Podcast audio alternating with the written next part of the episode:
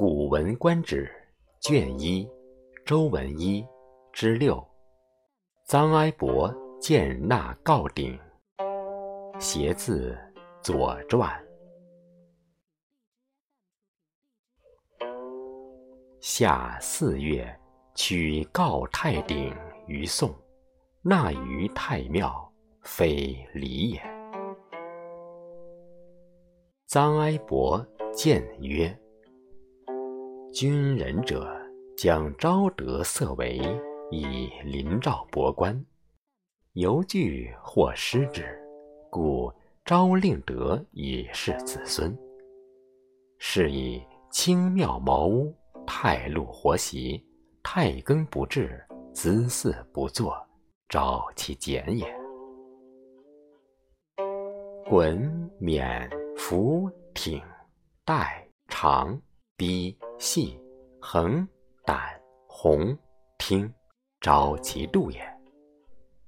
藻绿碧本盘列流英，昭其数也。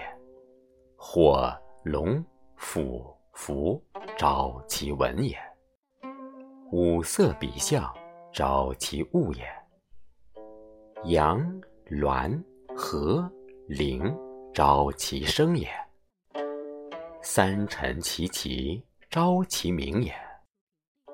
福德简而有度，登鸿有数，问物以记之，声名以发之。以临诏博官，博官于是乎戒惧，而不敢议纪律。今灭德立为，而置其禄器于太庙，以明士博官。博官相之。其又何诸焉？国家之败，由官邪也；官之失德，宠禄彰也。告鼎在庙，彰孰甚焉？武王克商，迁九鼎于洛邑，邑氏犹或非之，而况将招为乱之禄器于太庙，其若之何？公不听。周内史闻之，曰：“臧孙达其有后于鲁乎？君为不忘见之以德。”